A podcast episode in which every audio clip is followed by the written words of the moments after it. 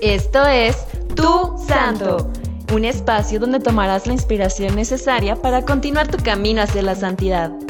Conocerás personas como tú y como yo, que fueron valientes y dejándolo todo siguieron a Dios. Vidas que inspiran para que el próximo santo seas tú.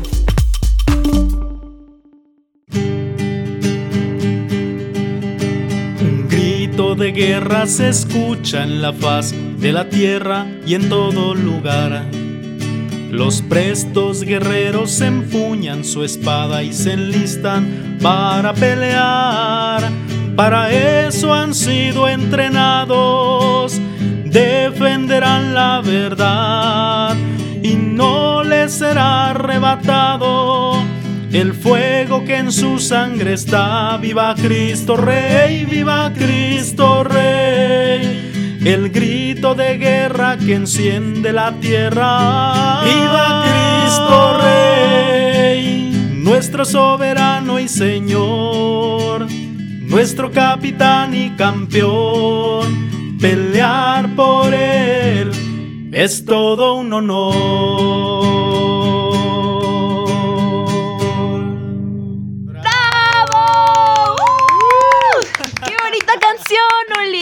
Y con eso estamos comenzando nuestro podcast del día de hoy, la solemnidad de Cristo Rey. Amigos de Catolizares, soy Bani Hernández. Y yo, Ulises Triana, y estoy súper feliz por poder estar aquí con ustedes y compartir este podcast de la solemnidad de Cristo Rey. Uli, qué gusto tenerte nuevamente aquí con nosotros en Tu Santo. Y es que, seamos honestos, es fin de año y hay muchas celebraciones que no podemos dejar pasar por alto. Así que traemos para ustedes, querida audiencia, un podcast especial dedicado al Santo de Santos, Rey de Reyes y Señor de Señores, con motivo de la solemnidad de Cristo Rey del Universo. Ay, Yuli, no sabes qué emoción, ¿eh? Personalmente, esta es una de mis solemnidades favoritas. Significa mucho para mí como mexicana, pero en especial como descendiente directa de mártires cristeros. ¿eh? Ay, órale. Pero antes de tocar ese punto, me gustaría, Uli, que nos contaras un poquito de historia. ¿Tú qué sabes respecto a cuál es el origen eh, de esta solemnidad, cuándo la celebramos y todo lo que nos quieras compartir? Claro que sí, Vani. Pues primeramente muchas gracias por la invitación. Gracias a ti, gracias a Catolizare que me hace esta invitación para poder participar con ustedes en la grabación de este podcast y que al igual que, que a ti y para muchas personas que, que van a escuchar este podcast, pues esta fiesta de Cristo Rey es una de las más importantísimas y hermosas que todo católico puede vivir. Porque esta solemnidad la disfrutas únicamente si estás enamorado de Dios. Si no estás enamorado de Dios, te pierdes de mucho, la verdad. Te pierdes de esta gran fiesta. Porque pues, la vida de todo católico, de todo ser humano, debe de ser cristocéntrica. Por eso el año litúrgico lo iniciamos con el nacimiento de un rey y lo culminamos celebrando a un rey. ¿Sí? Y bueno, pues yo quisiera partir de tres puntos eh, muy interesantes acerca de esta solemnidad. Primero, como ya mencionaba un momento, eh, finalizamos el año litúrgico de acuerdo pues al rito romano, ¿verdad? Por lo tanto, la fecha de la celebración varía entre los días 20 y 26 de noviembre. En este año 2021 pues lo celebramos el próximo domingo 21 de noviembre, ¿sí? Así es, Uli. Oye, pero pausa tantito. ¿Crees que podrías explicarnos rápidamente qué es el año litúrgico? Y te lo pregunto porque justamente yo, antes de involucrarme un poquito más en estas cosas, hay muchos detalles que desconocía que me demuestran que pues efectivamente la iglesia es una institución bien organizada, que todo tiene una razón de ser, todo lleva un orden y pues a lo mejor hay alguien por ahí que nos está escuchando que desconoce exactamente a qué te refieres. Claro, Vani. El año litúrgico es el periodo anual en la iglesia, ¿sí? A eso le llamamos año litúrgico o ciclo litúrgico, a diferencia del año civil que lo finalizamos el 31 de diciembre y comenzamos el 1 de enero. El año litúrgico finaliza con la solemnidad de Cristo Rey y da inicio el nuevo año litúrgico con el tiempo de Adviento. En este año, como ya te mencionaba hace un momento, finaliza este 21 de noviembre. Y el próximo domingo 28 de noviembre inicia el adviento, la espera de nuestro Señor. Y es ahí donde inicia el nuevo año litúrgico, ¿sí? ¿Sí me explico? Ándale, así ya cobra bastante sentido. Es importante también entender esta clase de cosas, ¿no? Pero ahora sí, continúa por favor con los datos curiosos. Ahora, como segundo aspecto, Bani, tiene un fundamento bíblico, Bani. En los evangelios se reconoce a Jesús como Hijo de Dios, como Rey. Desde el inicio de su predicación, él anunció el reino de los cielos y esto lo podemos encontrar en la cita de Marcos capítulo 1 versículos 15 y al final cuando fue interrogado por Poncio Pilato, ¿verdad? Donde él afirma que es rey, le dice Pilato, ¿eres tú el rey de los judíos? Jesús fácilmente le contesta, sí lo soy. Entonces, ya desde aquí el Evangelio nos deja esta clara, clarísima demostración de que Jesús es el rey de reyes. ¿Sí? Y basándome en ello y otros muchos pasajes bíblicos, el Papa Pío XI instituyó la solemnidad de nuestro Señor Jesucristo, Rey del Universo, el día 11 de diciembre de 1925 a través de la encíclica Cuas Primas. Este es el fundamento, ¿verdad?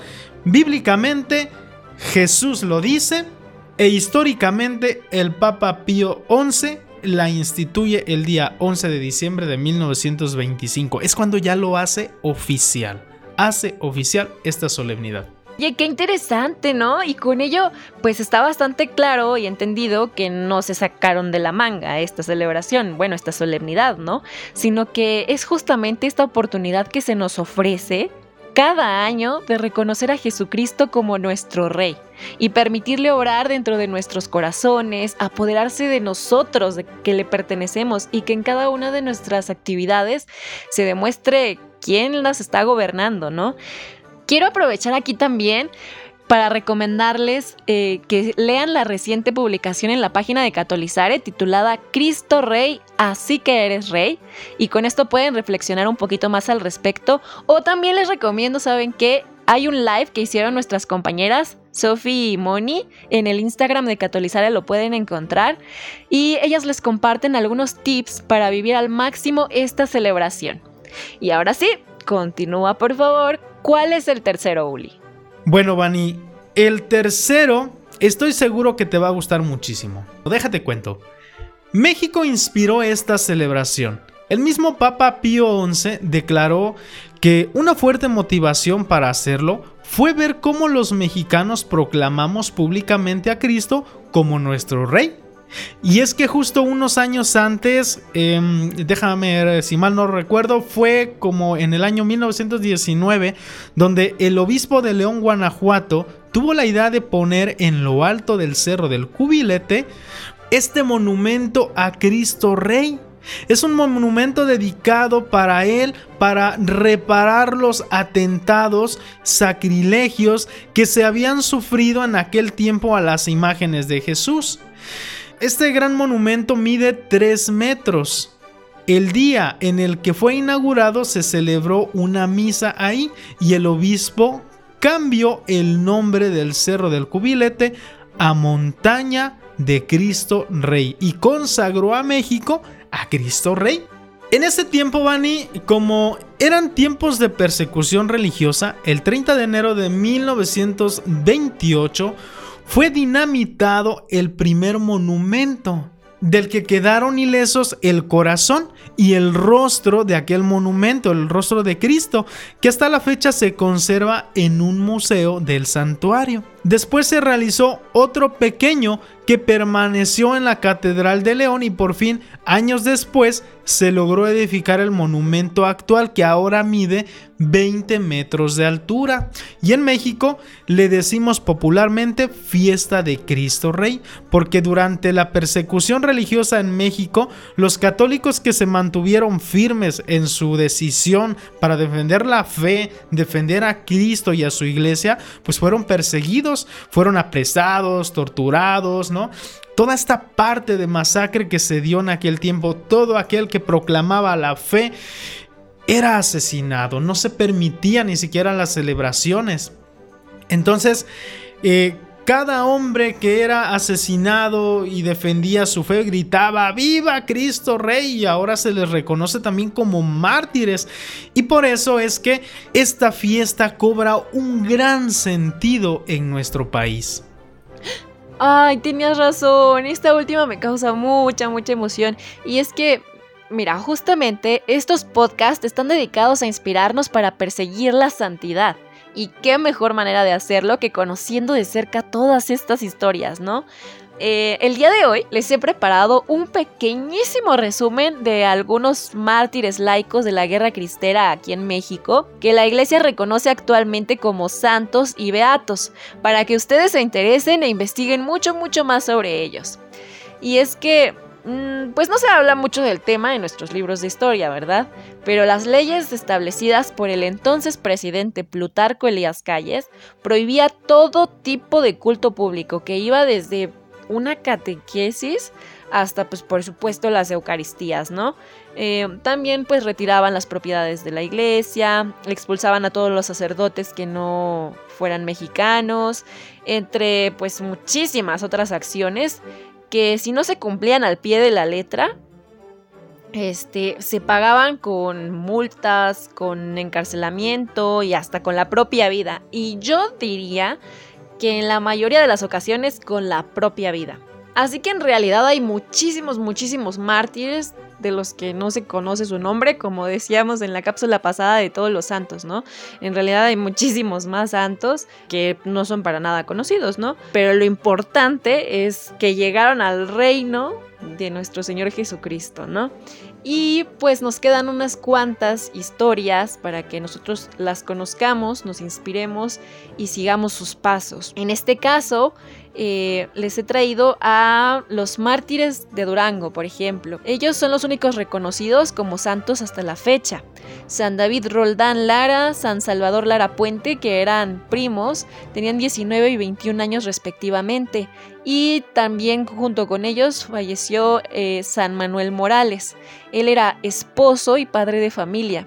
Todos ellos eran miembros activos de la Asociación Católica de la Juventud Mexicana muy popular en ese entonces. Y pues que posteriormente se creó la Liga Nacional de la Defensa de la Libertad Religiosa, obviamente pues para defender eh, su fe y el poder llevar a cabo pues las actividades correspondientes a su fe, ¿no? No podían obviamente comulgar, no podían casarse, no podían recibir ningún sacramento, todos los sacerdotes eran perseguidos y justamente ellos tres murieron en defensa de un sacerdote que también es eh, un santo mártir cristero, San Luis Batis Sainz. Y pues no defendiéndolo en el sentido de, con armas, más bien eh, se enteraron de que habían apresado a este sacerdote y fueron en su búsqueda. Eh, de hecho, un pariente de estos muchachos ofreció una cantidad fuerte de dinero para que los libertaran, pero no, no fueron apresados, eh, engañados con que tenían que ir rumbo a Zacatecas para dar cierta información. Se supone que era solo cuestión de trámites. Y en el camino rumbo a Zacatecas, a cierta distancia, este, alejados, los bajan del carro y los matan ahí, así simplemente. Pero pues obviamente ustedes investiguen un poquito más para que se empapen, ¿no? De, de quiénes fueron estas personas, cuál era su vida personal, qué era lo que defendían, era lo que hicieron, etcétera, ¿no? También tenemos, por ejemplo, mártires en el estado de Jalisco. El más conocido el beato Anacleto González Flores. Él era esposo, también padre de familia, tenía dos hijos. Era un abogado y escritor bastante reconocido y respetado, de hecho le decían el maestro Anacleto. Fue eh, posteriormente fundador de la Unión Popular, también eh, un grupo muy fuerte en defensa de la libertad religiosa. Y él fue asesinado junto con sus compañeros, el beato Luis Padilla Gómez y los hermanos Vargas González. Estos últimos hermanos no habían hecho absolutamente nada más que dar refugio a los dos anteriores. Y bueno, también daban refugio a, otros cristeros. En esta ocasión, pues habían dado refugio al beato Anacleto González, que era bastante, bastante perseguido. Y pues simplemente los sustrajeron de, de la casa y pues los asesinaron a sangre fría. Y esto sí causó revueltas sociales porque pues no lo hicieron como que de manera escondida. Eh, revueltas, pues obviamente en el sentido de que el pueblo decía, oye, pero pues ¿qué hicieron? ¿No? Estaban defendiendo, sí, pero sin armas. Estaban defendiendo con sustentos este, de leyes, porque eran, era un abogado, ¿no? Entonces, eh, pues aquí viene una historia de otros mártires porque aprendieron, por supuesto, de ya no hacer esta matanza frente a todo el pueblo. Y eh, está la historia de los hermanos Ezequiel y Salvador Huerta Gutiérrez, que ya, ya ellos eran también padres de familia, creo que de familia numerosa. Ellos ni siquiera pertenecían a, estos grupos como de la Unión Popular, etc. Eh, sus hijos sí un poquito, pero ellos no. Y fueron eh, sustraídos de sus hogares, encarcelados y muy discretamente asesinados. Pero de ellos no les cuento más. Busquen este justamente en la temporada pasada un podcast que habla de ellos. Búsquenlo como me parece que Ezequiel y Salvador Huerta Gutiérrez y conocerán su historia bastante, bastante bonita. Se introducirán en, cómo era la dinámica tan hermosa familiar de estos mm, beatos. Otro jalisciense, por ejemplo, también es el beato Luis Magaña Servín. Él era un joven esposo de 25 años que dejó a su esposa embarazada, no llegó a conocer a sus bebitos, eran, fueron un niño y una niña fue de igual modo sacado de su hogar por la fuerza y este y él era miembro de la Asociación Católica de la Juventud Mexicana también y de la adoración nocturna. De hecho, los hermanos Huerta también eran muy asiduos a la adoración nocturna. Una actividad de entrega completa, de amor, de abandono este, a Dios, ¿no? Porque a pesar de que ellos eran padres de familia, seguro que tenían sus trabajos en la mañana y tenían muchísimas ocupaciones, tenían muy en claro cuál era el puesto de Dios, ¿no? Y a eso, eh, a eso refiere justamente esta solemnidad y por eso México fue inspiración, ¿no? Porque estas personas tenían muy en claro quién era el rey de sus vidas, el lugar que tenía y que hasta la vida se da por él, ¿no? Y pues aunque hay más mártires, eh, laicos también me faltaron por ahí como algunos dos, este, pero me gustaría cerrar con el valiente Joselito, José Sánchez del Río, porque estos podcasts hacen referencia también a nosotros que somos familia, ¿no? Imagínense qué, qué, aprendió este niño en su familia, qué ejemplo vio de sus padres, de su hermano, que también había, se había unido a las tropas cristeras. Es, lo cual lo inspiró para él a los 14 añitos de edad soportar las torturas que sufrieron también todos los adultos y jóvenes cristeros sin titubear, sin echarse para atrás. Y así fue como dio la vida. Y así, a ejemplo de muchos otros mártires, también eh, perdonó a sus verdugos. Entonces, ustedes también, las familias que nos están escuchando, recuerden que son el ejemplo de sus hijos y que ustedes también deben criar santos. Sean santos para que sus hijos, inspirados por ustedes, también deseen serlo. El ejemplo de este jovencito y pues muchos otros también que quizá no son conocidos pero seguro que también muchos jóvenes dieron la vida de esta manera. Qué profundo amor y respeto a Cristo Rey. Pues realmente son inspiradoras historias, Bani. Y bueno, pues antes de despedirnos con la oración, los retamos a que respondan el quiz de Cristo Rey al que pueden acceder desde la página de Catolizare para que demuestren cuánto saben o aprendieron sobre esta celebración. No hagan trampa, ¿eh? Oración. Amadísimo Cristo Rey del Universo, te agradecemos por el año litúrgico que culmina y por la oportunidad que nos ofreces de iniciar uno nuevo con mayor ánimo de alcanzar la santidad. Te pedimos que reines en nuestros corazones como lo hiciste en los corazones de los mártires cristeros, quienes fortalecidos por el Espíritu Santo ofrecieron sus vidas en lealtad y servicio a ti, de modo que todos nuestros esfuerzos, sacrificios y sufrimientos nos alcancen un lugar en tu reino. Amén. Gracias amigos de Catolizare por acompañarnos en este especial. Adiós.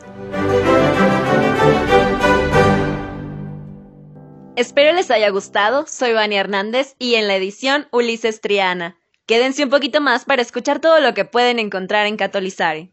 ¡Hey! ¿Ya anotaste tu intención? Escríbele a nuestra sección Pide y haz oración. Los sacerdotes de nuestro equipo y nosotros, tu familia digital católica, vamos a orar por ti. Recuerda que también puedes orar por los demás de forma interactiva. Solo te tomará 30 segundos. Juntos hagamos oración. Lo mejor en esta vida es viajar libre y ligero. Si tienes situaciones en tu corazón que quieres resolver, visita nuestra sección de psicólogos católicos. Trabajando juntos, de la mano de Dios, vamos a crecer.